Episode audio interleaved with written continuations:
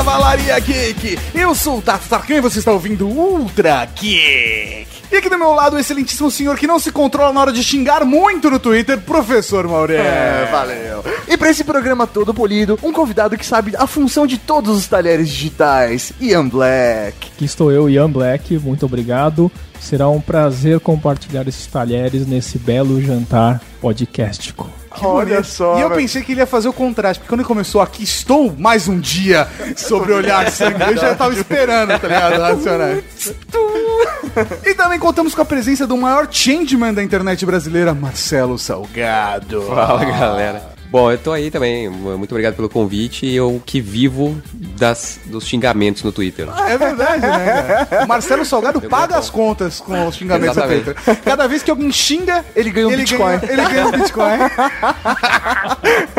é isso aí, professor Mauri. Estamos aqui hoje pra falar de etiqueta online. Sim, cara, todo mundo então, por favor, pegue seu guardanapo de pano, coloque no colo. Exatamente. Mas antes, nós temos Recadinhos. recados. Faço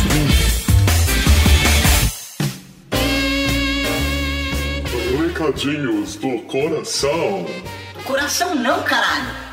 Tá bom, recadinhos.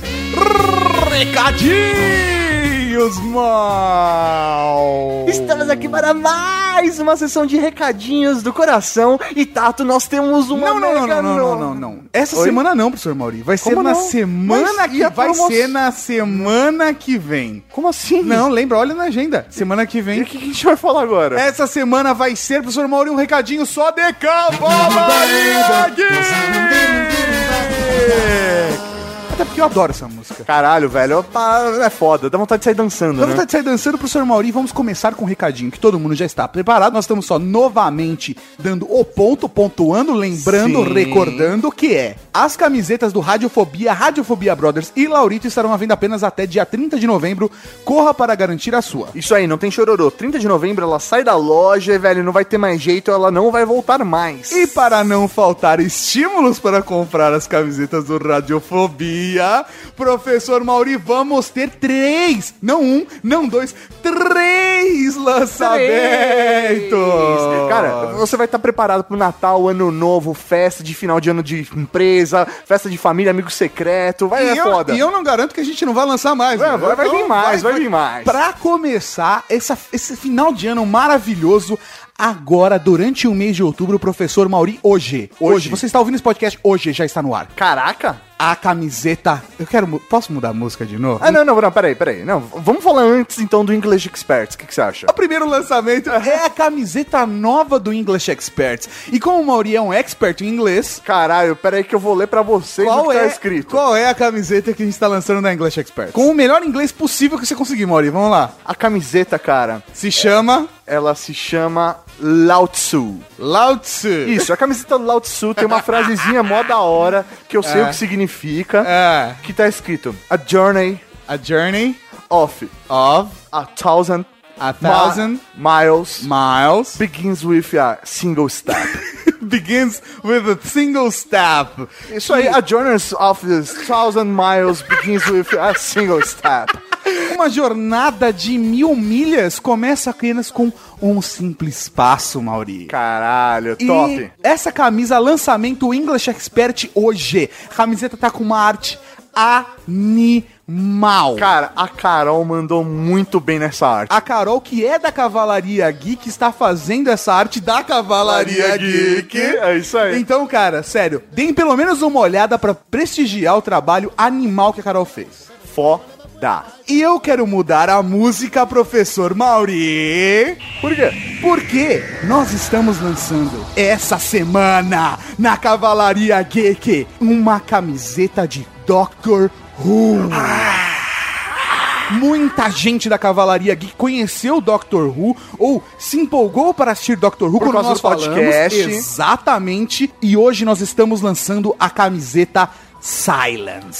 Se você é fã da série, você sabe, velho, é muito foda essa cena. Silence. Essa cena que está representada na camiseta é muito foda. Silence! Essa camiseta eu admito, eu fiz pra mim. Eu fiz pra mim e estou compartilhando com vocês. Cara, em três cores, camiseta azul marinho, você precisa ver essa camiseta, uma linda homenagem a grande obra de Doctor Who. Do caralho. Qualquer Whovian vai ficar com os pelos do saco arrepiado. Ô, beleza! E também. E eu vou mudar de música de novo. Porque olha, olha só a música. Olha só a música. Sente, sente. Sente, sente. Arrepiou, né? Ah. Porque nós vamos lançar uma camiseta baseada em Star Wars. E sim, é a camiseta It's a Trap. It's a trap! It's a Trap. It's a Trap. Cara, essa camiseta é pra quem é fã realmente, velho. Cara, não, Star Wars. essa, essa camiseta é Shut Up and Take My Money, eu tenho certeza. é disso. foda. Sério, os poucos amigos que já viram essa arte falaram Shut Up and Take My É Money. foda. It's a Trap com Akbar na cara e foi- você tem que ter. Precisa. Precisa. E esses são nossos lançamentos pra essa semana fantástica, professor Então Maurício. acesse lá cavalariageek.com.br e adquira já a sua. Vou deixar uma dica, se você levar três ou quatro aí, o frete é praticamente o mesmo, então aproveite, a gente parcela. Velho, vai ficar lindo, lindo. Tudo lindo. Já garanto o presente no Natal das crianças. vai ser Oh, tudo beleza. bonito. E professor Mauri, agora vamos voltar ao tema que nós vamos falar de bons costumes na internet. É isso aí, é Mas- etiqueta. Mas, Ah. agora, Ah. Ah, nós temos Ah. podcast. Podcast!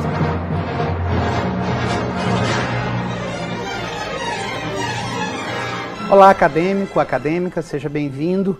Com certeza você deve estar bem empolgado com as atividades que estamos desenvolvendo em nosso ambiente virtual. De fato, até aqui, você já passou por duas aulas, já experimentou o ambiente virtual, conheceu na primeira aula, exercitou na segunda, e nesse terceiro momento nós vamos discutir com você as regras de convivência, a nossa etiqueta, ou como muitos chamam né, na internet, a netiqueta, a netiqueta, a netiqueta,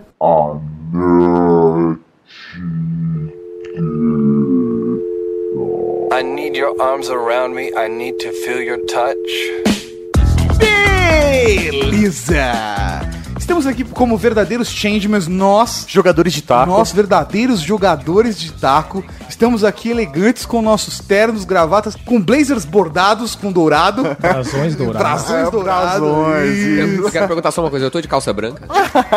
Eu tô de gravata borboleta. Só estou- de gravata Eu borboleta. estou de cartola. Monóculo e cartola. Monóculo Monóculo, e cartola. Tem que ser muito rico pra usar monóculo e cartola e ninguém te achar ridículo. né? Mas a gente tá aqui hoje pra falar sobre comportamento na internet. Acho que o ponto principal dessa nossa conversa é como as pessoas se comportam. Ponto. É muito complicado a gente falar, por exemplo, sobre comportamento, etiqueta na internet, porque, pelo menos aqui no Brasil, é algo relativamente novo, ainda não se criou uma. Qual é, cara? Qual é, cara? 15 Não, anos, cara. velho. Mas tudo bem, isso não é o suficiente pra você criar comportamento. Você tá entendeu? De, um- uma mudança de comportamento gener... A verdade, sabe o que é a verdade, cara? A verdade é que a real situação da sociedade brasileira está sendo esfregada na nossa cara todos os dias na internet, na super rodovia das informações. Os comentaristas de portal e de YouTube são a verdade da. São a verdade da internet sociedade brasileira. Não sei, cara, porque assim, se você for parar pra pensar, vamos lá. Eu vou a tentar, nossa, vambora. a nossa geração foi a que começou a internet. Nós hoje estamos aí na, na faixa dos 30 anos. Sim. né? Então, é a geração que realmente começou a internet quando, Quando moleque ainda, adolescente, é isso. a, internet raiz, a internet moleque, discada e tal. Beleza. Escada? É, internet discada. Ah, a internet de escada, eu entendi. A internet de escada. de escada? Não, não, entendi. discada e tal. Só que depois B- disso. BBS, cara, porra. Então, depois disso, começou a entrar outras pessoas. Por exemplo, nossos pais que vieram depois da internet, vieram entrar depois que a internet veio realmente se consolidar. Diferente É, da geração que nasceu com a internet. Então, assim, acho que são três gerações diferentes: aquela que construiu a internet, aquela que entrou. E são diferentes depois. grupos sociais também Sim. hoje. A grande verdade é a internet deve ser como a, a- uma reunião da ONU, saca? a chance de dar merda é alta.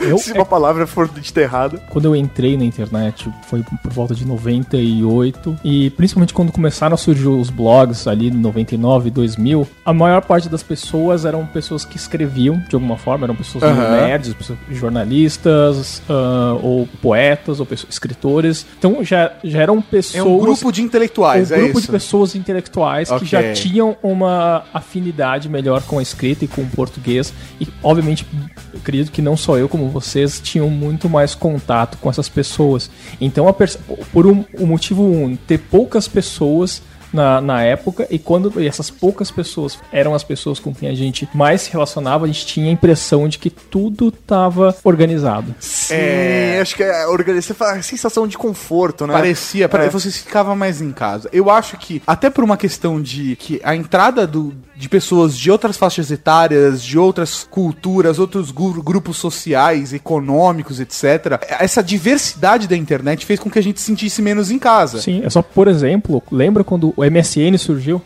Pra mim o MSN, eu, eu resisti a usar o MSN. Eu nunca porque eu, usei, Você que é. Por quê? É, eu já usava esse, pra mim o MSN era a galera miguxa, assim. É.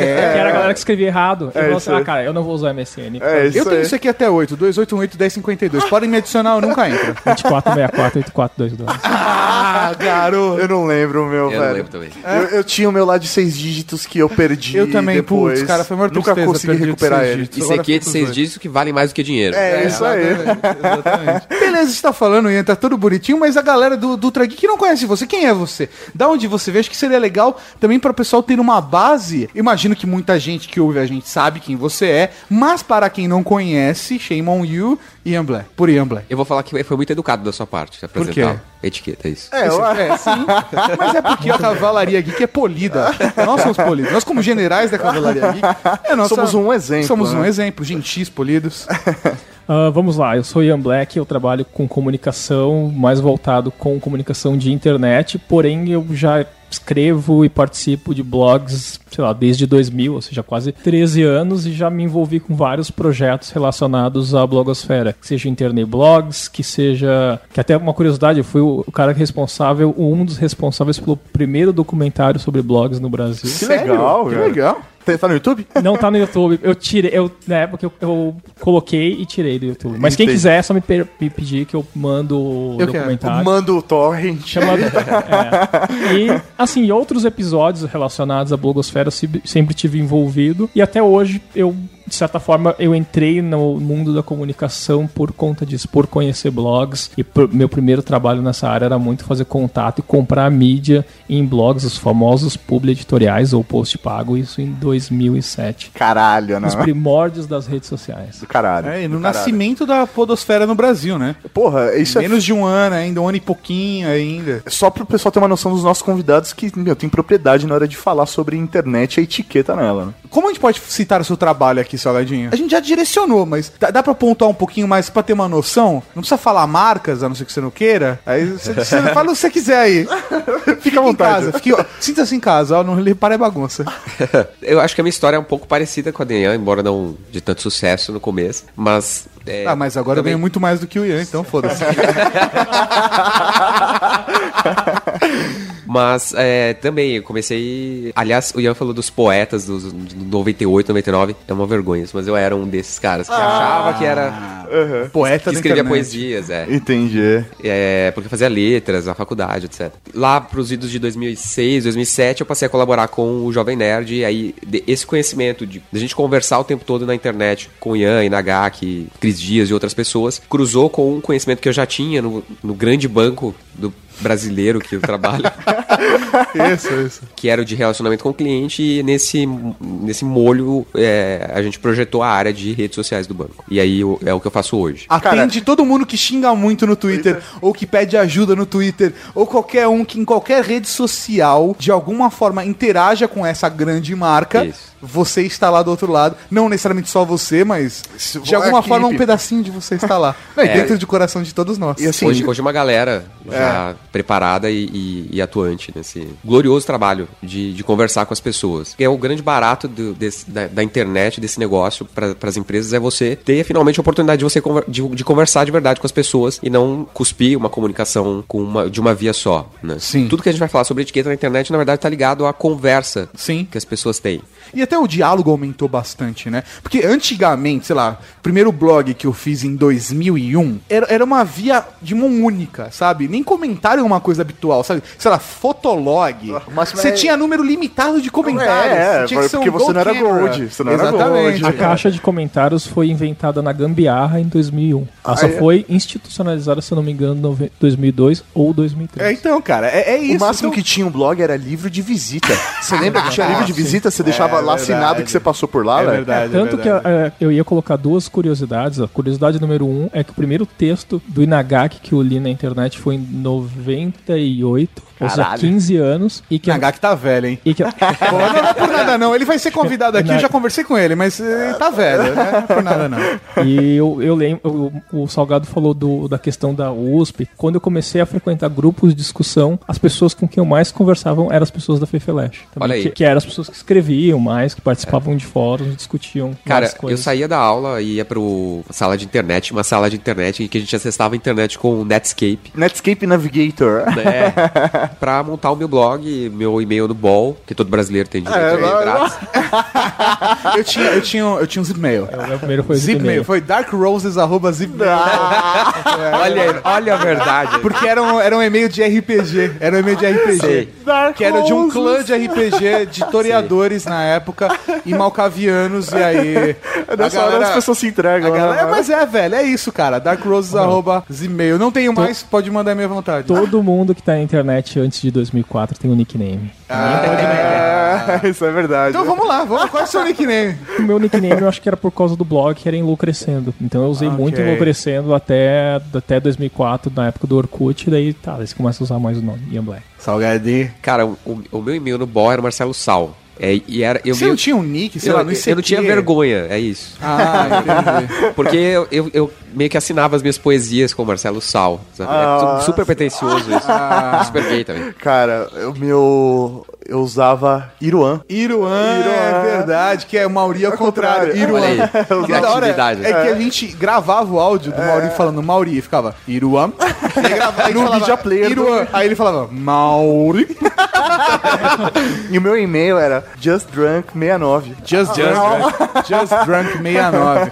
Que o Mauri tinha, o Mauri tinha um blog chamado Just Drunk na época. Não, era, Não, era- era... era totally fucking. Que melhorou pra Não, caramba. é just drunk, era justdrunk.totallyfucked. É quase um cu de bêbado no tempo. É isso aí, é isso aí. E o meu nick na época era Todd's Angel. Por conta do RPG, cara. É bons tempos da turma maluca.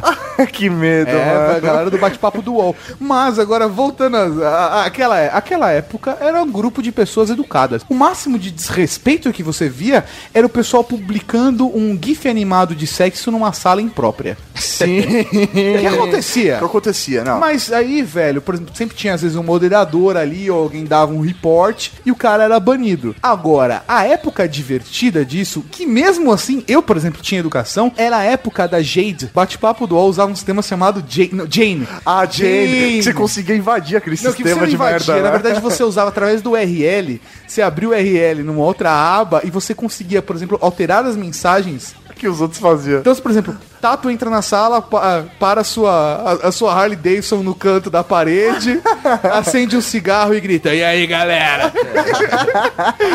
mas mesmo assim era uma época polida. O pessoal quebrava as regras, mas mantinha o respeito. O que aconteceu de lá pra cá? O que- o que aconteceu com a internet? E eu tenho, eu tenho uma pergunta. Será que a gente não acha que, que isso era, era mais Educado. le- era educado porque agora é nostalgia?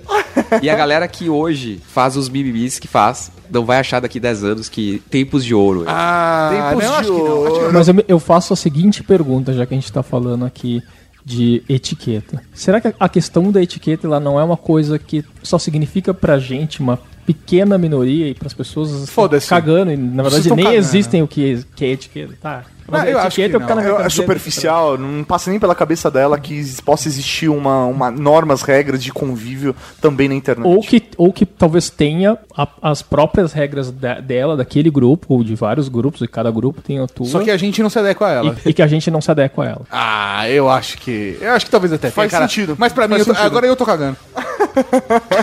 eu tô cagando, velho. Quer- pode ser que em algum lugar deve ter uma galera, tipo, sei lá, um grupo de. um podcast de caras comentaristas de portais e criticando a gente que Falando não assim, segue as regras de deles. Já viu esses caras, velho? Esses caras que discutem filosofia, velho, sabe? Que discutem ciência, que discutem absurdo. tecnologia. Que absurdo, falta de respeito. Pra onde vai porque- a família brasileira? As crianças. As crianças! Aqui esse espaço livre só pra curtição e os caras querendo fazer, dar Exata- ensinamento. Pode ser, pode ser, pode ser. O espaço da curtição. Eu acho que muita gente leva filosofia na internet de a internet é meu espaço de curtição. Oi, eu sou a Luli e hoje eu tô aqui para falar sobre etiqueta nas redes sociais. Infelizmente, tem muita gente que usa essas ferramentas de uma maneira errada e que às vezes pode ser desagradável para os outros. Então, se você usa Facebook e Twitter, eu vou dar umas dicas para você ser aquela pessoa legal que todo mundo acha interessante ver os, os posts e tudo mais. As três primeiras dicas são Esse negócio que a gente falou de bom senso, de uma etiqueta na internet, é, é- eu acho que é um pouco mito, assim, porque o comportamento que a gente vê na internet, você mesmo falou, Tato, no começo, é um, meio que um reflexo do comportamento que a gente tem em qualquer lugar. É, cara, a gente não vê educação nenhuma em lugar nenhum, né? A não ser a Sobretudo- Cavalaria Geek. Só gentlemen. Só ladies and gentlemen. Sobretudo em ambientes que, em que você tá em multidão, em que você fica mais anônimo do que o normal. Mas o que eu quero dizer com isso é que é comum, por exemplo, no meu trabalho, eu ter que defender, às vezes, algum posicionamento, algum, algum tipo de uso da, dessas plataformas de, de social. Aham. É, e, e precisava justificar alguma coisa, porque para as pessoas mais tradicionais, as pessoas que enxergam ainda uma divisão muito grande entre, entre o social e o resto das coisas que, Sim, que e, existem no e- mundo. e tentar impor uma comunicação mais tradicional, mais Isso. seriona na internet, que é uma ou, coisa que não funciona um, tanto. ou tem um grande medo desses ambientes que ah, são ambientes de fofoca ou de. Ou de Pessoas querendo arrumar encrenca. de- isso, ou de insegurança. E aí a grande coisa que eu falo é o seguinte: é, cara, o que a gente fala no bar, na conversa do bar, na igreja, no domingo, ou em casa com a mãe, é a mesma coisa que a gente fala nessas plataformas. Não Exatamente. muda. Você, você está protegido pela internet. Ah, existe uma você está próximo das pessoas, mas ao mesmo tempo você tem uma certa distância Porque você não tá olhando no Você não olho. tá olhando no olho. Você pode falar as, as merdas, sabe? Você pode chegar, sair no Twitter e que basicamente você gritar para a humanidade e falar: "Meu chefe é um merda". Sim, sabe? Tem gente que faz isso. Não que o chefe vá ver. Não vá ver. Ô, Tato, por que você fala isso de mim, velho? Não, não, não. Vai tomar no meio do seu cu. Se tem alguém que é o chefe nessa porra, só quer ver eu mudo seu microfone. Quero ver você ficar rindo agora, filho da puta. Tô lá, tá- tá- ele tá rindo agora, vocês não estão ouvindo. Olha lá, ri de novo. Olha lá, rindo, parou. Eu que sou o chefe, eu que mando essa bosta. Tomar no meio do seu cu. Um mês sem salário, Mauri. Vai pro canto. A maioria diria que operar a mesa é uma, é uma função op- É, operacional. operacional. Eu- Você não estratégica. É, A hora que ele vai ver, a hora que ele abrir a conta bancária e não ver o depósito do salário dele, aí, aí, Salário dele. O dia que eu tiver salário, a gente conversa.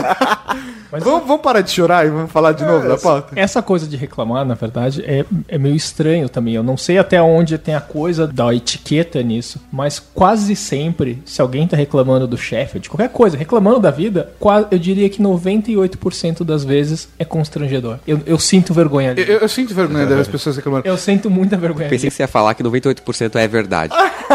Também, em alguns casos. Eu acho que na verdade 2% são você tem razão, 2% tem razão e 98% você tem vergonha ali. cara, Cara, eu eu não sei. Eu tenho tanta coisa que me causa vergonha ali na internet, cara. Assim, não não só na internet, mas na vida, sabe? Sabe uma coisa que me causa muita irritação? Pessoas que se metem na sua vida. Saca? Pessoas que estão se metendo onde não tem que ser chamadas, cara. Você não tá lá, você não tá discutindo com ninguém, você tá vivendo a sua vida, cara. Imagina o seguinte: numa sexta-feira, você saiu cansado do trabalho, falou assim: Eu quer saber? Eu, vou, eu tô de transporte público hoje, eu vou passar aqui na quitandinha do seu Zé, vou comprar uma cerveja e vou no caminho todo pra casa tomando uma cerveja já pra chegar em casa relaxado. Você tá no seu direito? Tá, você é um cidadão? Sim. Você paga seus impostos? Sim. Você tem o seu direito de tomar sua cerveja. Aí você vai, compra sua cerveja, chega no ponto de ônibus e a senhora, cerveja faz mal pra saúde, viu? Não, porque uma prima minha, uma prima minha, ah, o marido dela bate nela, mas ele bebe.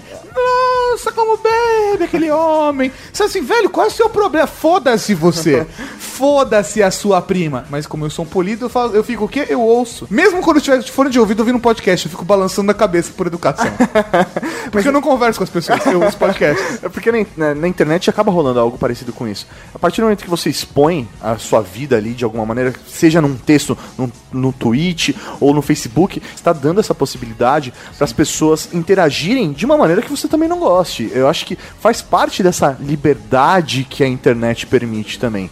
Então, assim, eu acho que cabe muito também como você direciona essa informação que você coloca pra frente. É, mas eu acho que muita gente não tem noção de como compartilhar a informação e do que faz, o que acontece, saca? Pra gente talvez seja um pouco mais fácil porque a gente vive a internet 24 horas por dia. Agora o cara que tem o trabalho dele, que tem a rotina toda, sei lá, na época que eu estudava, trabalhava e vivia internet, apesar de eu viver de uma maneira mais im- imersa do que a grande maioria das pessoas, tinha coisas malícias que eu não peguei, cara, que eu fui pegar só quando eu fiquei internet 24 horas, cara. Tem muita gente que não percebe quanto tá compartilhando a sua vida na internet. Ah, não sei, cara, porque, por exemplo, meu Facebook não tem nenhum tipo de filtro, cara. Não tem nenhum tipo de trava. O cara que colocou o vídeo tipos de eu. corrida na internet, tipos de corrida, ele não tinha noção, acho que ele ia se fuder, cara. Então, mas por exemplo, eu, o meu filtro Virou não tá, no, agora. não tá no, no, no, no Facebook, é, termos de segurança, quem pode ver alguma coisa ou não. Tá em mim. Pra mim tá nos dois. Você entendeu? Não, Não, cara. eu tenho os grupos, eu tenho os grupos, pessoas que eu compartilho. Na hora que eu vou publicar, eu seleciono qual grupo que vai poder ver aquilo. Tá nos dois casos, eu acho. Assim como no Twitter, velho. Eu não publico no Twitter, estou puto da vida com o Mauri. Aquela bicha desgraçada que deveria ter feito tal parte do trabalho, mas não fez. Por isso eu estou tendo que gravar um podcast às 11h30 da noite. Faço isso? Não faço.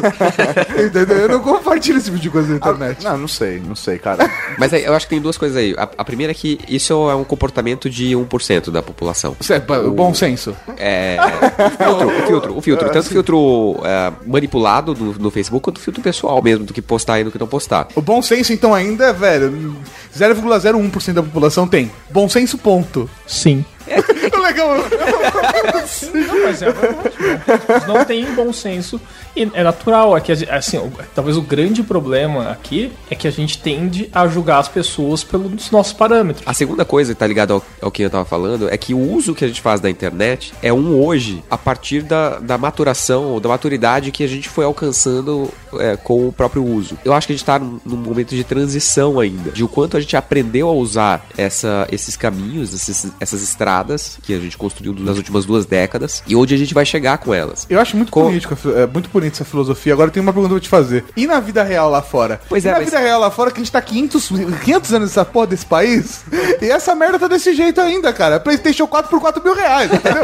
me explica, cara. Me, me é, explica, sabe? Mas, mas é que tá. No, no convívio social, o volume de pessoas que tem um comportamento do comentarista de YouTube Aham. É muito menor. É, Você é, acha? é um comportamento recessivo. É. Você imagina, por exemplo, esse cara que comenta no YouTube, ele num bar, acabou ali, o cara acabou de tocar música no violão, ele levanta e fala: Acabei de perder cinco minutos da minha vida. Ia ser genial, cara. Eu vou fazer isso um dia. Eu vou fazer isso no strip club. A mulher tira a roupa e fala assim: acabei de perder 5 minutos da minha vida. Levanta e vou pro bar. Isso não existe na vida real. Não existe. Mas é isso, isso se manifesta em, em situações muito específicas, aliás, muito parecidas como se manifestam na internet. Em, em situações em que você é quase anônimo. Um tumulto, por exemplo. tu- ó, manifestações, ou por exemplo, em torcidas de futebol, isso é bem claro. É a manada, o efeito torcida- manada. Exato. Torcida de futebol, cara, é, se comporta exatamente como comentarista de, de portal. Lá na- no meio da, da multidão, na beira do campo, xinga o juiz, xinga o jogador. Esse tipo de comportamento é um comportamento quase de anonimato, né? Porque o cara tá lá no meio da- das pessoas. E é mais ou menos parecido com o comportamento do, do comentarista de YouTube. É ok, ninguém me conhece aqui. Então eu posso falar esse tipo de coisa, Eu sabe? posso falar só pra ofender. Só pra ver a reação Exato. do... Tem gente que faz só, pra Só se pela provocação. Só pela provocação. O cara nem. O cara nem. Ele adora seu vídeo. Mas ele fala, ah, eu não consigo fazer igual. Então para no cu. Tem gente que faz isso. É, é que assim.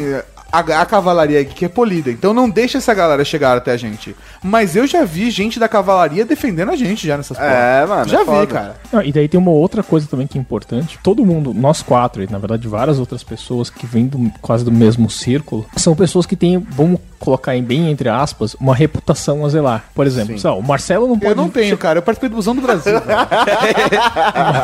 Mas tem. Tem.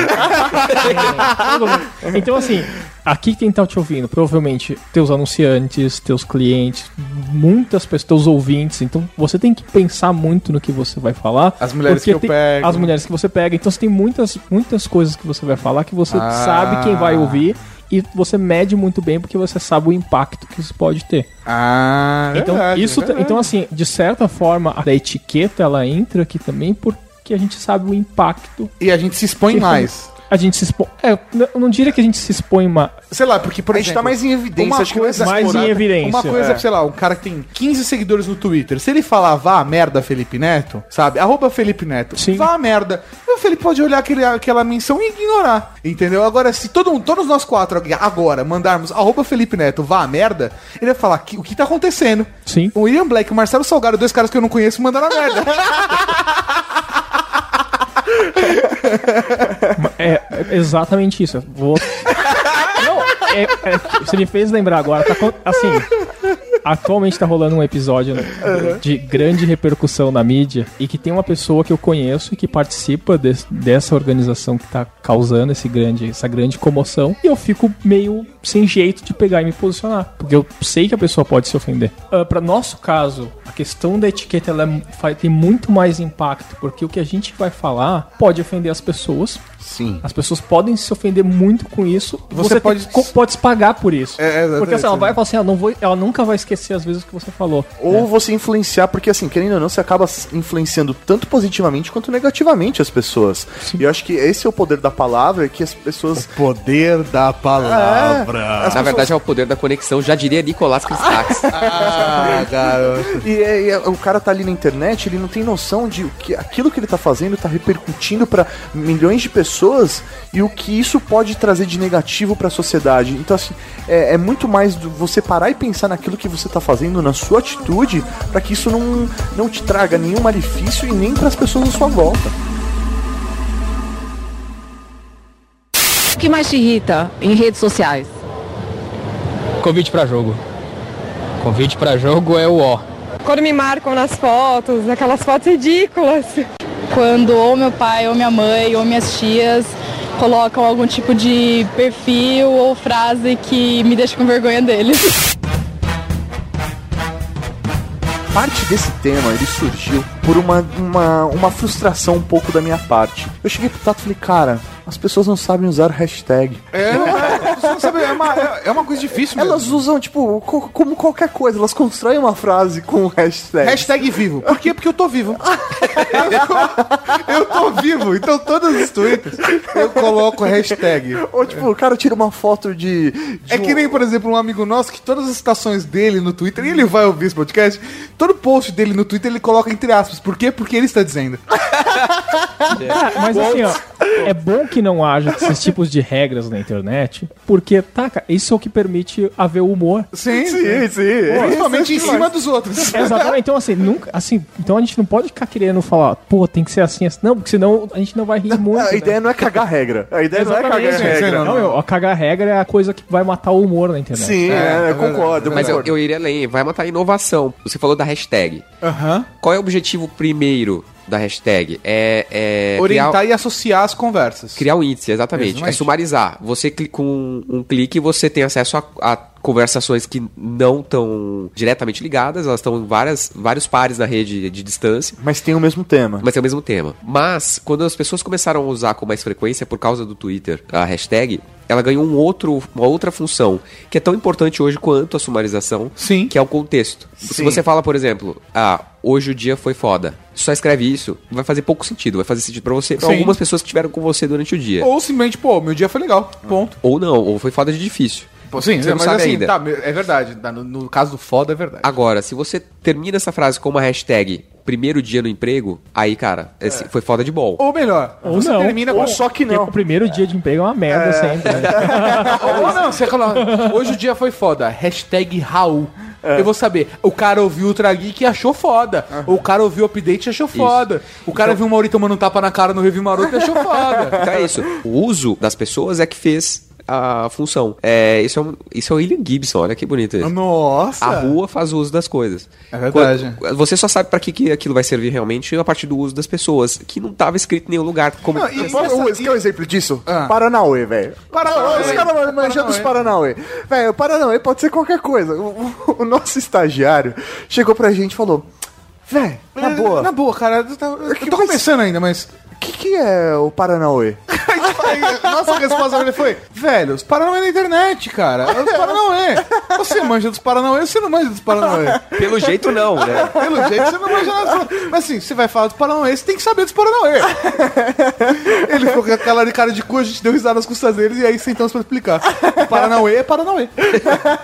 Mas agora falando sério, um ponto importante é que não houve, não houve uma preparação para a internet. A internet aconteceu, como o Salgado falou, aconteceu na rua. Você colocou a internet na mão das pessoas, a internet foi acontecendo até chegar onde a gente tá hoje em dia, saca? A, a- internet aconteceu. Ninguém aqui recebeu uma educação específica para a internet e hoje em dia eu vejo os pais dessa geração, porque existem poucos pais online nessa geração. Pais que cresceram com a internet como a gente cresceu, saca? Sim, eles entraram depois. Eles entraram depois e são pessoas offline e os filhos estão ficando mais online. O cara é o cara que assiste televisão o dia inteiro, lê jornal e o filho dele tá assistindo Cauê Moura, assistindo Luli de Verdade, assistindo os Irmãos Castro, assistindo Nerd Off, assistindo Review Maroto, o cara tá colocando Kéfera. Sa- Sabe? Ah, e, e- Kéfera. e é um conflito tão grande que o pai não tá, com- ele não consegue nem acompanhar o filho. Ele não sabe. O meu pai, por exemplo, quando eu estava crescendo, na minha infância, ele sabia o que eu estava fazendo. Porque offline é mais fácil você acompanhar, entre aspas. Eu sei que hoje em dia é mais fácil você acompanhar online. Mas se o cara é offline, ele não tem condições de ficar acompanhando isso. Então, as pessoas não recebem educação online. Você não vira pra sua filha e fala assim: ó, filhinha, não bota o peito na internet, filhinha.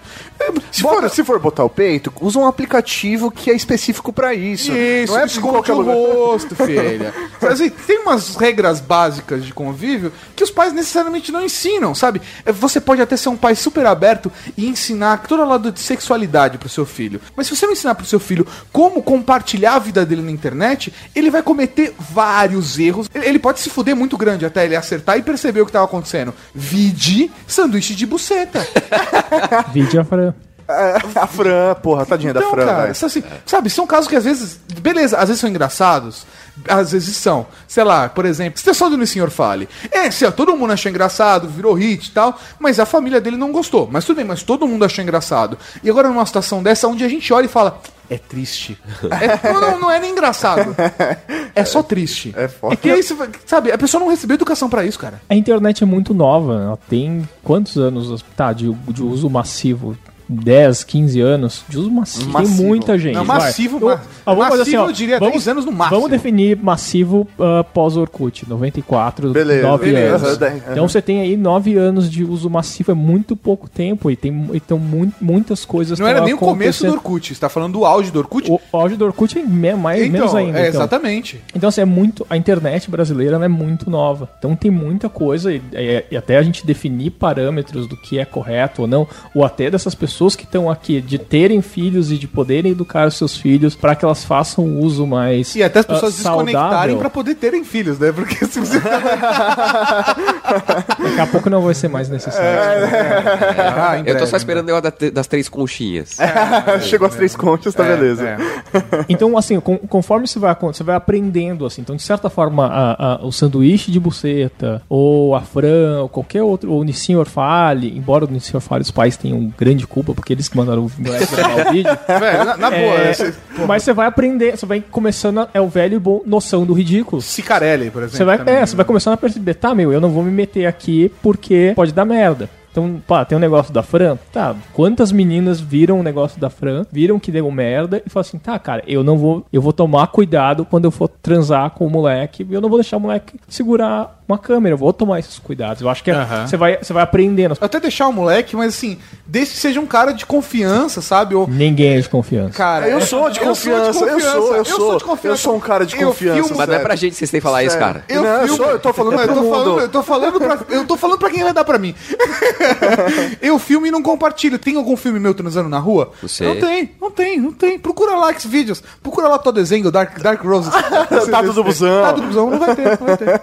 Mas eu acho que é uma questão assim, se você tá num relacionamento sério, você é uma pessoa de confiança, mas mesmo assim, tem gente que você acha que é de confiança e não é. Eu já passei por situações dessas que eu me fudi. Poderia ter me fudido Então, mais, poderia. exemplo, num mas- caso desse, a culpa pra mim não é da menina, e sim do cara que é um mau caráter. Que é um mau Sim. caráter, Sim. exatamente. Não é culpa dela de se permitir tirar uma foto. Ela pode se permitir. É, é o Então, cara mas que... a- o fato dela não, não, não ser educada pra se preparar pra esse tipo de situação Sim, é, que é, é, é um Eu risco. eu- é o risco. É o risco. Eu faço um correlato porque eu discuto muito isso no ambiente corporativo, é deve-se liberar redes sociais na empresa ou não, não se deve liberar? É uma discussão longa isso. É uma Caralho, discussão longa. boa. Mas é, eu, eu defendo que tem que liberar. É, não porque eu trabalho com isso. Eu defendo que não tem que liberar, mas Aí, ó. volta. ó, É mesmo?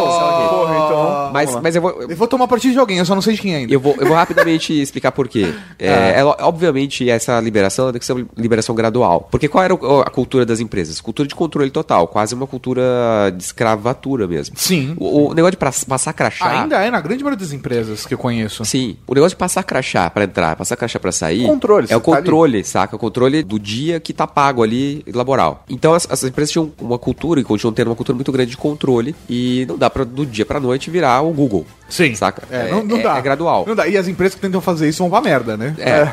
Mas hoje o, o seu funcionário, se você tem uma empresa, o seu funcionário ele não não tá preparado para enfrentar e para produzir se ele não souber as conversas que estão acontecendo no mundo.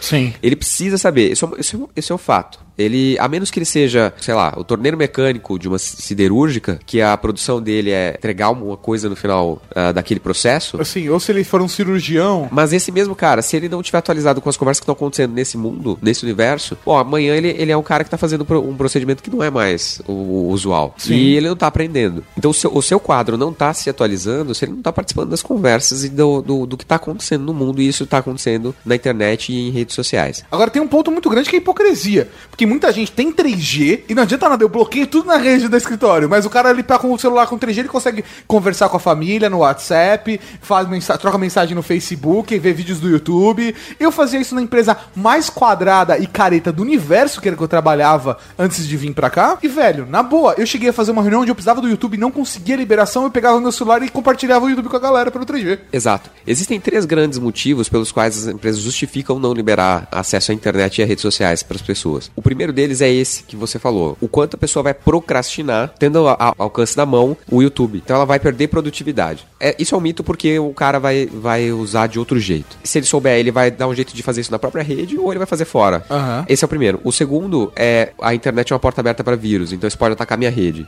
Aham. Isso é meia verdade. Se o seu sistema de Se controle o seu RH garante que os seus profissionais de TI são bons, né? Não, não, Eles vão não- segurar a bronca. É. se, é, se você tem um bom controle de rede e a- a o que é impo- realmente importante na sua rede, ele tá atrás de firewalls bem eficientes, você não precisa ter esse medo, certo? E o terceiro ponto é a banda. É, se você.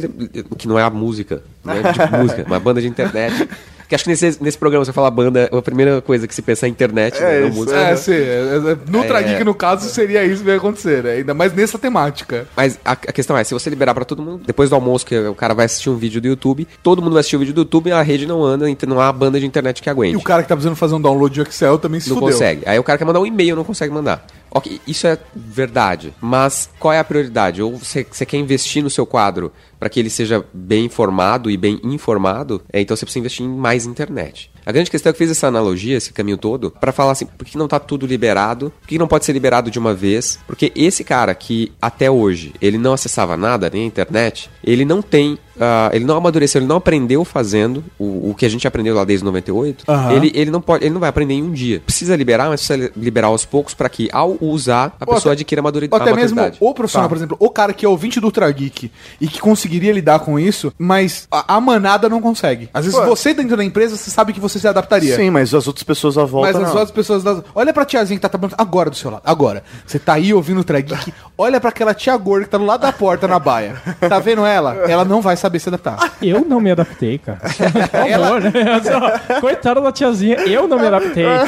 E Eu isso, preciso e isso é uma coisa assim séria. Pergunta pra principalmente galera que trabalha com comunicação. Se eu vez ou outra eu faço essa pesquisa, pergunto assim, galera, ah, me digam sinceramente quantas horas do dia de vocês de trabalho vocês trabalham de verdade. Que vocês pararam e estão fazendo o que vocês têm que fazer. Quanto vocês acham? Cara, eu acho que, sei lá, deve ser 50%. do 40, tempo. eu chuto não é isso 40.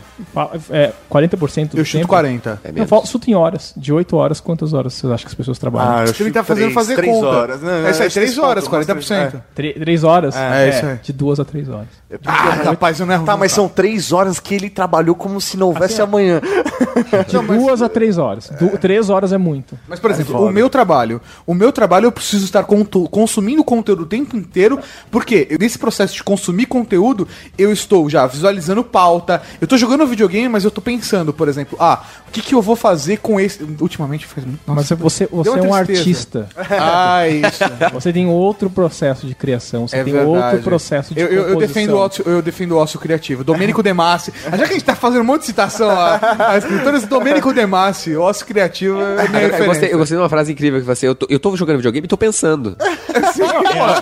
A- até a gente, al- alguém É usou porque eu não concluí. Eu estou pensando que conteúdo eu posso levar com o aprendizado que eu estou tendo com aquilo. Alguém usou a desculpa aí que quase todo mundo usou na época que colocou a internet em casa. Não, mãe, é pra trabalho. É pra trabalho, Que até é. empresas de telefonia usavam. ah, ah, você vai usar a internet aqui pra fazer trabalhos de escola. É, isso aí. Trabalho, tá- Todo mundo sabia que a gente tava falando de putaria, Exatamente. pornografia. Esperava virar a noite, pegava o rolinho de papel higiênico e o- e potinho de hidratante.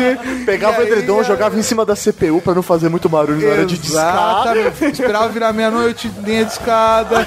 Velho, era, era ali, cara. Ia só massageando o brinquedo, esperando 40 minutos pra baixar o GIF. O que a gente mais vê na internet são publicações inadequadas. Um post errado tem ah, o poder de causar danos em vidas pessoais, pode prejudicar relacionamentos, pode provocar a perda de empregos e também de oportunidades de negócios. Eu costumo dizer que quando pequenos micos deixam de ser micos e transformam-se em gorilas, é preciso fazer alguma coisa. Então vamos pegar todas essas informações, esse debate filosófico que, que desenvolvemos no, no programa inteiro, e se a gente condensasse isso em regras básicas para as pessoas serem felizes na internet. Oi, eu sou o Tato, eu gosto de cagar regra. Não é isso aí, não, cara. Eu quero, eu quero que a gente cague regra aqui mesmo. Assim, se a gente pudesse criar 10 mandamentos de um bom comportamento na internet, isso é o tipo de coisa que dá acesso. 10 mandamentos para um comportamento de sucesso na internet. BuzzFeed que eu diga. BuzzFeed que eu digo. Vamos lá, eu vou criar até um, um arquivinho aqui no meu editor de texto, ok? Vamos lá. 10 regras de sucesso para você ser uma pessoa feliz e completa na internet. Interimo ad. Décimo mandamento: usarás filtros nas redes sociais. Saber usar os filtros do Twitter e do Facebook. Basicamente é, tem gente chata, para de seguir. Tem gente chata no Facebook, tira ela do teu feed. Você não precisa deixar de ser amigo, a pessoa nunca vai saber, no caso do Facebook, você parou de É segui-la. é verdade. E você tem ali uma timeline saudável, só com as pessoas que você de fato quer seguir, que você pode comentar, compartilhar e de fato ter uma Porque uma- você tá um escolhendo. saudável de informação. Com quem eu vou me relacionar? O Twitter, às vezes, beleza, você pode ter um reply ali porque o cara tá te seguindo. A não ser que você tenha uma conta privada no Twitter. Mas sei lá, por exemplo, eu não me imagino ter uma conta privada no Twitter. Não, eu acho que é saudável que as pessoas comentem. Tudo bem, Sim, pode sim. comentar. O que eu não quero é ler. O que você tem a dizer? Nono. Não entrarás em pânico. Ok, tem um monte de gente chata no, no, no, no feed, é, porque provavelmente você foi aceitando meio sem critério, eu, sou- eu também faço isso. Don't panic. Alguém É, me xingou no Twitter, velho. Não entra em desespero que as pessoas te. Não, Para, pensa, você se importa que essa pessoa te xingou no Twitter? Primeiro é o pensamento. é isso, por que, que eu me importo? Eu, eu preciso dizer pro mundo Que esse cara tá com, errado? com indiretas que a minha timeline, está- as pessoas estão postando sobre o The Voice. Não, não preciso, cara. Vai Não- meter, vai, Vai meter. meter. Meter é uma boa dica. Oitavo. Reclamar é um ciclo. É, é- é o cagar regra.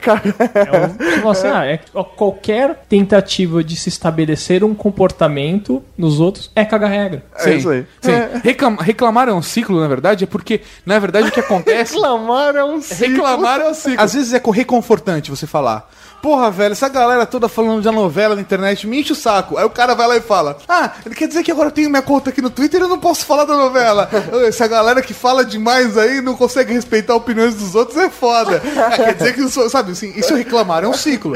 E eu diria agora a regra número 7. Sétimo. Não alimentarás os trolls. A gente não pode alimentar os trolls. Tem gente que tá pra escrotizar na internet. Tem, por exemplo, velho, se um cara vai mandar, por exemplo, uma crítica construtiva a você, você pode até escutar, mas você consegue ver quando o cara tem uma pinga- um pingo de, mal- de malícia ali. Ele quer ver você se fuder. Ele olha o teclado, olha o monitor, dá aquele sorriso e fala: Vamos ver até onde o professor Mauri vai. E aí, chimbinha.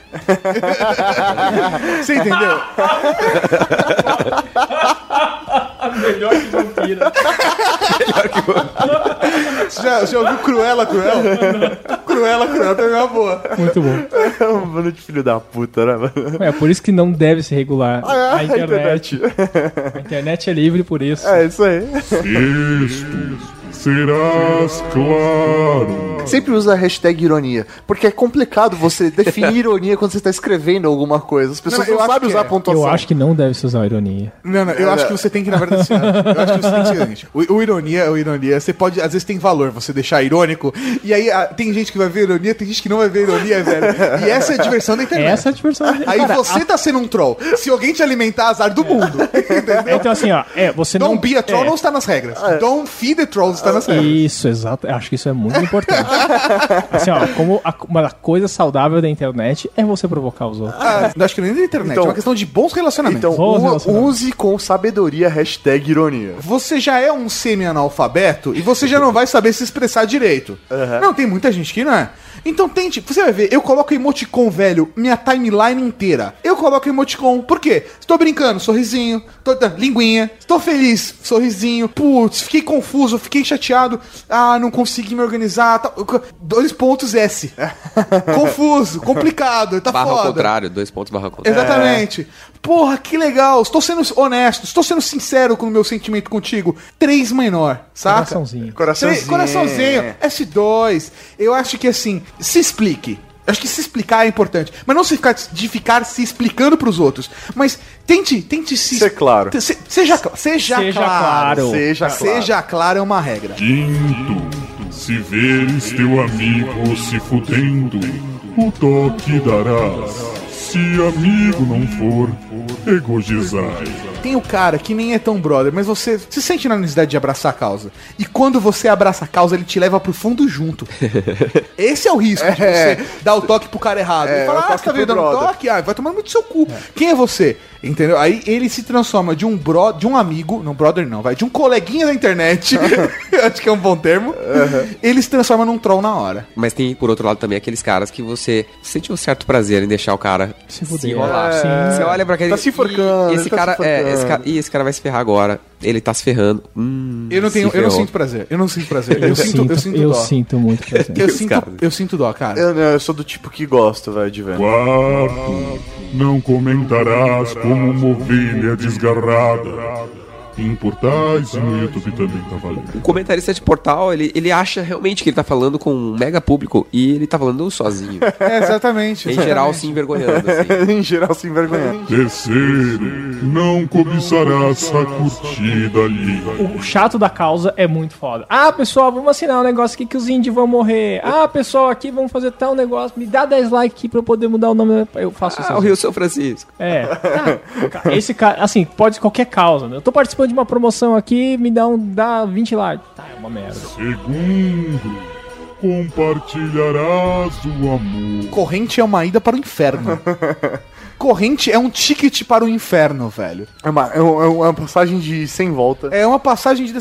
Velho, sério, corrente é uma passagem de ida sem volta. Porém, eu gosto muito das que a gente chama de belas histórias cristãs. Que é, aquela- não, velho, que é alguém, lá, tipo aquele soldado chorando, assim, a foto do soldado chorando, e aí conta a história que o cara tava no, no exército, e o cara acreditava muito em Deus, e daí os caras falam assim, tá, vamos ver se é seu Deus realmente vai fazer alguma coisa. Quero ver você ir lá naquele jeep e mover aquele jeep 20 metros. E daí o cara foi, né, todos os soldados rindo do cara, o cara chegou lá, deu a partida e tá, o carro não ligava. Deu a partida, o carro não ligava.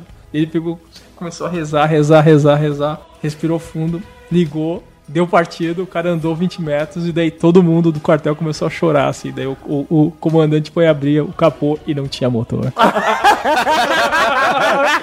Essa é muito. Essas histórias são geniais. Tem uma boa história do cara que tá chorando no ônibus, né? Foto só do cara chorando. Daí tá, qual que era? O cara tava lá, Daí ele começa assim, Jesus vai nos salvar e tal.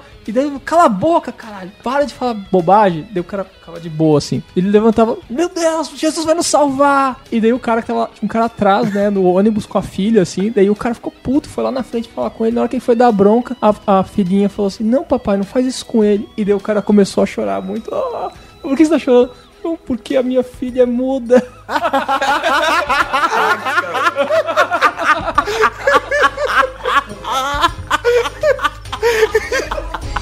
Ah, belas histórias cristãs.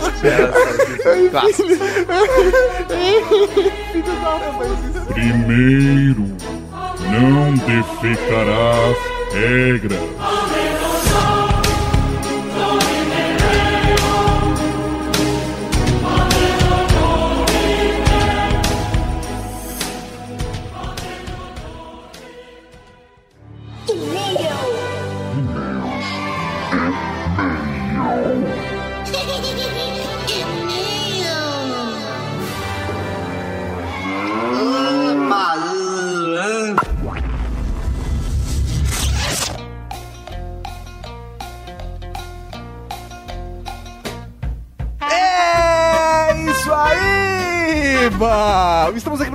De e-mails, comentários, movimento batismo e Raul. Caralho, achei que tinha gravar recadinhos. Eu tava tipo, caralho, ele tá falando errado. Não, você está certo! Eu estou certo, Mauro. Eu estou sempre certo. e como faz a pessoa mandar e-mail pra gente, Tatu? É muito fácil, você manda pra weirdgeeks, arroba weirdgeeks.net. Lá você pode mandar tanto texto quanto uma mensagem de voz de até um minuto. Exatamente, um minuto e meio, né, Maurinho? Não vamos reduzir. Era um É, minuto e é, meio. Não, não, é sempre um minuto que a gente fala. Não, era um É? minuto e meio. É, então é. pode ser, tá tudo bem, até um minuto e meio. A gente dá essa, dá essa, dá Você essa. também pode deixar um comentário no post do podcast ou clicar lá em cima em contato no site. Então mandar pra gente responder no CAPTCHA, ajudando a traduzir o mundo. Isso aí. E mandar a mensagem pra gente e a gente também lê aqui. Coisa linda de Deus. De primeiro e-mail, Tato. Primeiro e-mail é dele. Sentiu saudade do encurtador da Cavalaria Geek, senhor Nicolas Valentin. E ele mandou, voltei. Agora pra ficar. Porque aqui, aqui é meu lugar. Eu voltei. um Raul para o encurtador da Cavalaria Geek. Raul. Próximo e-mail é dele, o chapéu seletor da Cavalaria Geek, aquele lindo do Boris Depré. Ô, seu chapéu seletor. Vou te botar na minha cabeça.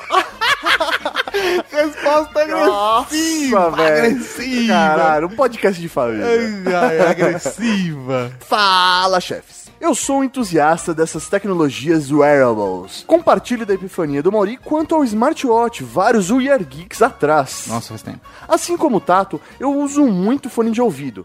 Ainda mais que o meu trajeto de casa, trabalho, casa é feito de moto. Ai, meu joelho. É, a gente É. sabe da história, filho da puta. É, mas meus fones de ouvido duram muito mais que os do Tato. É que ele é um relaxado. Não, não, é, não, É, não, não, não. gente, Tato, você é um relaxado, velho. Eu sou relaxado, eu tenho um Por case específico. Cara, não, não, não. por essa, eu não, tenho um case específico pra fone de ouvido na Ah, que mochila. dura seis meses. Ah, Ah, por, por essas condições, a segunda tela que me seria um smartwatch é um sonho que está prestes a concretizar. Fico imaginando poder saber quem me mandou uma mensagem, qual o seu conteúdo e até mesmo ter maiores informações do Waze sem depender exclusivamente dos sons do fone de ouvido. Olha só. Ó, bacana. Ou até mesmo, é porque ele é motoboy, não sei se vocês sabem, ele entrega É, pizza. é, exatamente. Até mesmo ter Faz como... entrega, inclusive aqui pra gente, quando a gente precisa de É, alguma opa, coisa. ele Um dia sua camiseta da Cavalaria Geek pode ser entregue por Boris Depré. É isso aí.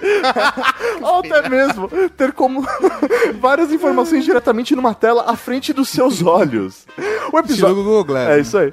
O episódio estava ótimo. Beijos na bunda, seus lindos. Ah, um Raul. A gente zoa, mas é porque a gente ama. Um Raul pro senhor Boris Dupré, o capaz leitor. Próximo e-mail dele, professor Mauri David Luke. Que ele é, te- ele é técnico certificado da Apple. Lembra que a gente já leu e-mails dele? Caraca, Ele significa que a gente pode mandar pra assistência dele? é isso? Exatamente, exatamente. É que ele não está no estado de São Paulo, mas se tivermos algum problema, eu já ligo pra ele. Boa. Se precisar de peças remanescentes. Exatamente, tal. a gente faz isso. Boa. E aí, pessoal do Ultra Geek? Hoje eu tenho um comentário rápido do cast de tecnologias vestíveis. Não sei escrever wearables corretamente. Wear, ele escreveu wear, wearables, tá vendo? É, ele escreveu certo, wearables. Exatamente. é assim? É isso. Muito interessante o assunto do cast. Há quatro meses atrás surgiu um vídeo protótipo de uma roupa íntima com sensores vibratórios controlados por smartphones. Chama-se Fundawear. da grande Durex. Caralho, que da hora, velho. Basicamente, eu vou. Eu, Eu eu- curto, eu vocês- curto. não sei se vocês já viram esse vídeo, mas a, a parada é a seguinte, irmão. São roupas íntimas, uma cueca e uma calcinha sutiã, certo? Aí as pessoas colocam isso e você, mesmo à distância, consegue controlar onde vibra. Então tem vários hora, motorzinhos ali, hora. Top, entendeu? top, top, E no vídeo você vê a cara de alegria da menina. É, você vai Ela dá um sorriso bonito de alegria. É tipo, ah, tô voltando pra casa, amor. Então, peraí. Ah, bati o carro. boa, boa, Podemos ver no vídeo a apresentação que essa tecnologia não tem grande impacto em homens. É verdade, o cara tava lá, tipo, ah, legal, tá Legal. tremendo meu saco, sabe? Mas em mulheres, o resultado é no mínimo interessante. Então aqui tá o link no post do vídeo do Fundaware. Sensacional, eles podiam mandar pra review, velho. Pô, com certeza. Review com maroto certeza. fácil. Review maroto fácil. Fácil que eu não filmo esse, né? Fácil que eu não filmo. De uma modelo. Ah, é. É, A gente tá com dificuldade de conseguir Não, modelo o pro foda, maroto. foda é a né? galera, a galera, velho. Toda a gente fica zoando, zoando. A hora que eu chamar uma modelo e vir uma mina de verdade, os caras vão desacreditar. Vamos desacreditar. Vamos pensar que eu deixei o cabelo crescer. É isso aí. Isso aí, então, Raul pro senhor David Luke. Raul! Próximo e-mail é de Caco de Paula, 32 anos, professor Joinville, Santa Catarina. Eu gosto de falar Santa Cataralha também, às vezes. Às Assim, vezes. quando- Curitoba. Curitoba, eu gosto de falar Curitoba. Curitoba, Santa Cataralha. É da hora, a gente tá escrotizando. né? E a gente tem uma porrada de ouvinte no sul. A gente. Gente zoa. Mas é amor, a gente não tá zoando de sacanagem. a gente tá zoando de a gente amor. achou da hora, A gente achou da hora. O Mus. Inclusive, estava falando com o Mauri É. de fazermos um encontro específico Pra Santa Catarina. pra fazer no, no, no sul. No, No sul. sul. Não sei ainda onde Ah, do sul. tá.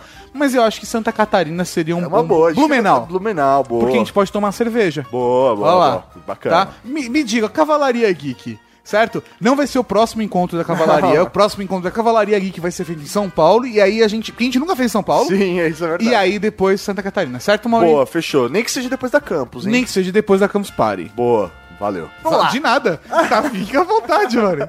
É que eu queria ir pra, É, pra lá, deve eu ser da hora. Eu também, eu também. Blumenau, cara. É? Tem Boa. várias.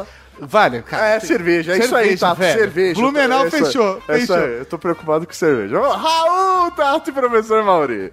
Como vocês sabem, tenho acompanhado há algum tempo o Ultra Geek barra We Geeks. Bem como Update, programa que sempre divulgo e interajo. Cheguei até vocês depois de ouvir a palestra que vocês fizeram junto com o Léo Lopes sobre 9.5 passos para se fazer um podcast. Isso foi da hora. Nossa, foi da hora. Confesso que fiquei me questionando por que ainda não acompanhava o We Are Geeks. Uma vez que eu vi dezenas de vezes os Nerdcast que vocês participaram e sempre me empolgava quando via que vocês estavam em algum podcast. Então, o baixava. Ele gostava de ouvir a gente Mas nos outros podcasts, mas ele nunca se tocou do Ultra Geek, próprio. é, do, do update. Da... Beleza. Como comecei a ouvir podcast a partir do mais atual, na época, decidi intercalá-lo com mais antigos, desde o primeiro, caralho. Essa maratona ainda não acabou, mas já me rendeu boas risadas e algumas crises de ódio. Exemplo, o primeiro programa de vocês com indicação de podcasts. Através dali eu conheci o Monacast e depois de uma maratona para ficar em dia com outros programas, descobri que o cast havia acabado. É, verdade, a gente indicava sempre um podcast, lembra, É, cara? não, a gente indicava, a gente fez um programa inteiro indicando vários podcasts com o Argentone. Sim. Lembra, cara? Esse Caralho. é muito- Nossa, cara. Enfim. A gente tem que tomar cuidado pra gente não gravar um programa que já gravou. É verdade. Porque, né, cara, a lista tá ficando grande, velho. Enfim, sem mais delongas, estou fazendo um verdadeiro trabalho arqueológico, desenterrando os caches antigos, acompanhando toda a evolução técnica e profissional que vocês tiveram, desde quando começaram até hoje, quando já se tornaram milionários. Quem dera. Mas por que, que ele mandou esse e-mail pro senhor Mauri? Não é um e-mail comum. Ele não tá falando do último Ultra Geek. Ele está falando da vida dele. Por quê? Porque nós estamos prestes a fazer um batismo. Cafe.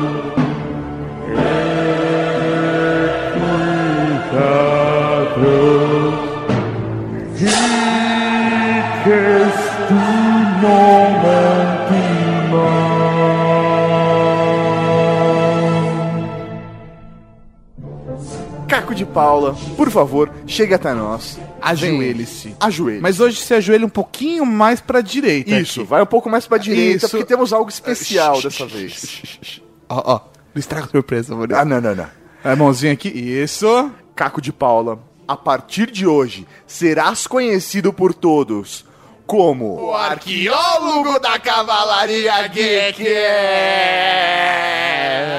Ele tá fazendo levantamento da nossa história, ele tá construindo a partir dos fósseis da nossa Exatamente, história. Ele está caçando a a participações nossas em vários lugares. Porra, eu, que tô- eu tenho um desafio pra você, inclusive, Caco de Paula. Eu fiz um programa chamado Chocante. Isso devia ser o 95. começo dos anos 2000, no máximo, na TV Cultura, e eu não tenho registro nenhum disso. Se você conseguir encontrar esse registro histórico, ou alguém, qualquer pessoa da cavalaria, eu ficaria muito grato. Muito- Nem minha mãe viu essa minha participação na televisão. Em compensação, busão. Mas. Mas, professor Mauri, não lemos. Por, por que nós deixamos esse espacinho aqui na esquerda? isso aí. Porque Porque nós teremos dois batismos, um batismo extra hoje. É. Caraca, velho. Temático. A gente percebeu, velho, porque ele não pode estar sozinho nessa. Ele não pode trabalhar sozinho com os registros históricos. Porque ele é um arqueólogo. Ele está buscando Evidências. evidências antigas. O Caco está lá, tirando o pozinho, sabe, do vasinho ali, dentro da pirâmide escura. É isso aí. Agora ele não pode trabalhar sozinho. Mas ele precisa de alguém pra registrar isso pra ele. E tem uma pessoa que mandou um e-mail pra gente, professor Mauri, pedindo cargo na cavalaria há muito tempo atrás. Sim, porque ela é apaixonada por isso. Essa pessoa é muito apaixonada por história. Desde os 11 anos de idade, ela assistiu um filme com uma professora, se empolgou com a história e decidiu levar isso como carreira. E hoje ela é professora de história. Por favor. Calista Jubilee, ajoelhe-se aqui ao lado do Caco de Paula. Ajoelhe-se porque teremos um batismo duplo. Aí eu gritei como se não houvesse vizinhos. É isso aí. é praticamente um casamento comunitário que a gente tá fazendo hoje aqui. É um batismo comunitário. A gente, tipo, encheu a piscininha. É isso aí. Vamos lá, então. Calista Jubilee, ajoelhe-se. A partir de hoje, tu serás conhecida como a historiadora da Cavalaria Geek. Nós temos um arqueólogo e uma historiadora para contar a nossa história, a história da Cavalaria Geek, a história do Ultra Geek, do We Are Geeks, a nossa história como geeks. Exa Olha só que, Que bonito, hein? Quando, professor Mauri? Quando? Quando chegar o momento, serão eles que escreverão a nossa biografia. Caraca, e a gente não vai proibir ninguém. Não, não. A gente, a gente pode anunciar, mesmo que ela for não autorizada. É isso aí. Que nem o Silvio Santos fez, É que isso é, é bonito, né? É bonito. Então, um Raul para o arqueólogo e para a historiadora da Cavalaria Geek. Um Raul pra vocês. Professor Mauri, o próximo é um comentário de Vitor Gassula, 32 anos, sem nome ainda na Cavalaria Geek. Mas que timing esse podcast, hein? Um dia após a publicação do cast é realizada a conferência da Nike para o lançamento da pulseira Band SE. E agora, essa semana, professor Mauri, amanhã tem evento da Apple também, Ô, quem sabe? beleza. Desde o ano passado, estava usando a minha primeira versão da Band. Como relógio, nenhum ladrão achava que aquela pulseira afeminada, devo admitir, fosse um relógio. E como motivador para me exercitar mais. Tipo, usar a escada para subir dois andares, dar uma caminhada após o almoço, ao invés de bater aquele ronco gostoso. Que realmente funcionou para mim. Legal. Digo, funcionou! Pois parece que a bichinha não é resistente à combinação de água mais sabão do chuveiro. E o botão dela emperrou. Puta. Mas também, né? Tomar banho com pulseirinha? É, porque ele queria registrar enquanto ele ficava lá dentro, É, velho, pá. entendi, entendi. Os Paranauê Já da- sei o da- que ele da- fez. Ele É. queria testar se o passômetro funcionava na diversão. É, pô. Certeza, Vitor. Manda, manda pra gente ver. Eu quero saber se foi isso.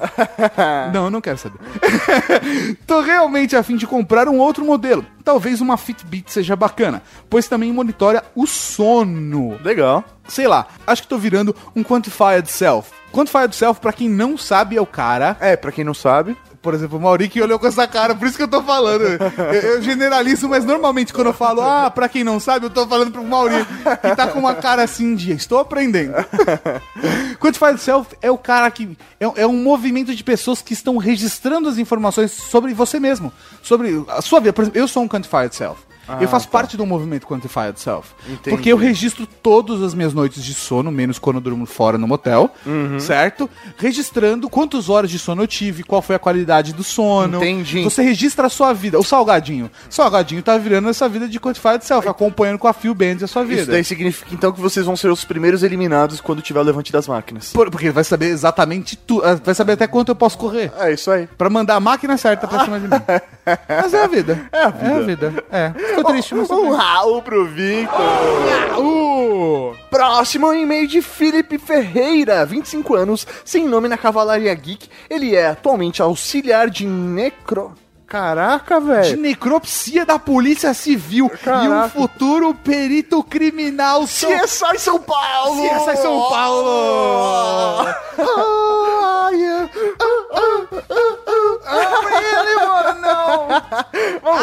Ani, animal. Felipe. Caralho, você vai precisar ganhar uma nomeação, Caralho, velho.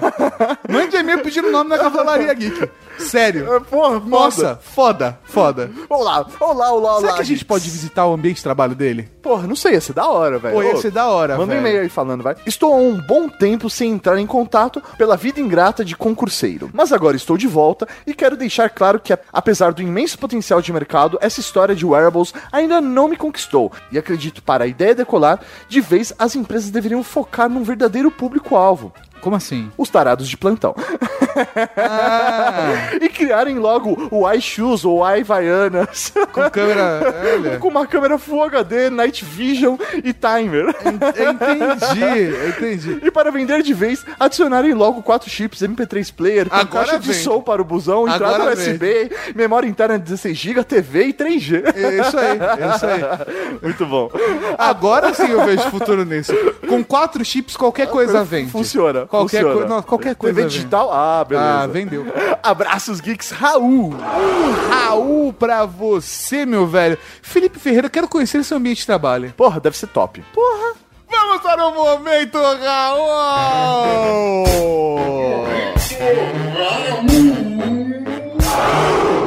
Tem o Raul Cortez, Raul Seixas, Raul Gazola, Raul Gil, Raul Júlia.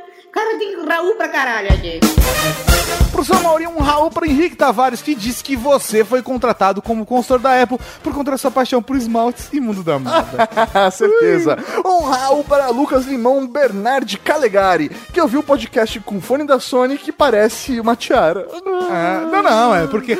É, mas não é o MP3 player, é foi. Um Raul pra Leonardo Akira, que mandou um comentário, mas eu surtei de verdade porque ele é instrutor de parkour, Mauri. Que da E hora. aqui da Vila Alpina, Pô, do velho. lado, velho. Do lado.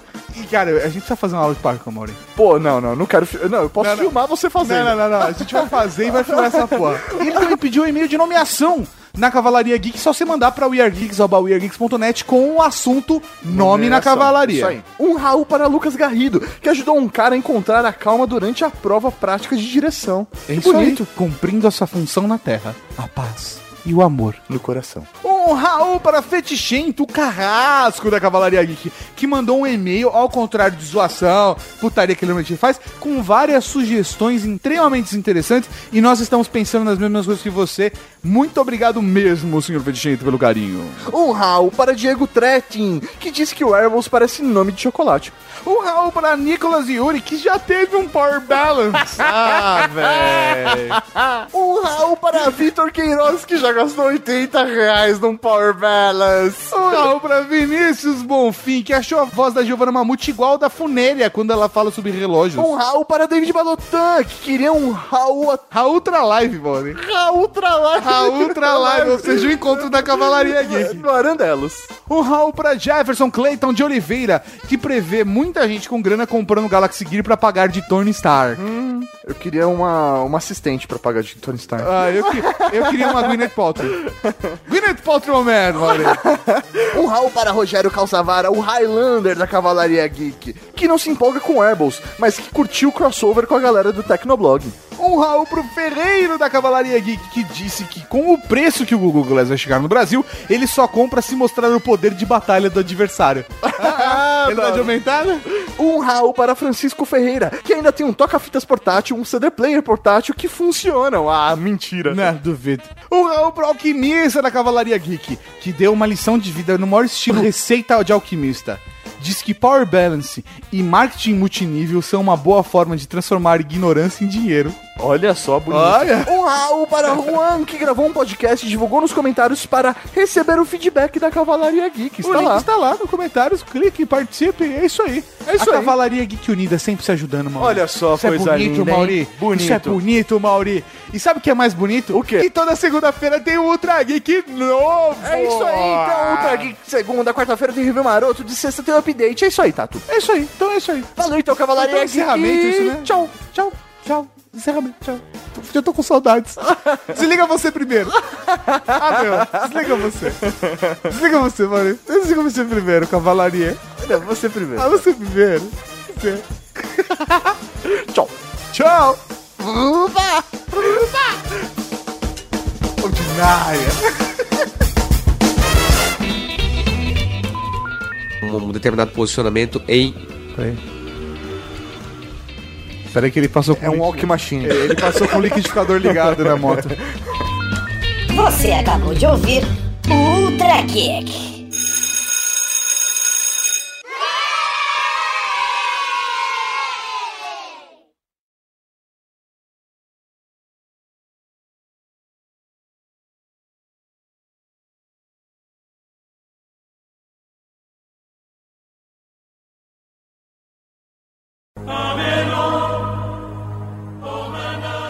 Terceiro, não cobiçarás a mulher. Isso é uma mulher. Automática, automática. Não, eu, eu me empolguei na narração da Bíblia.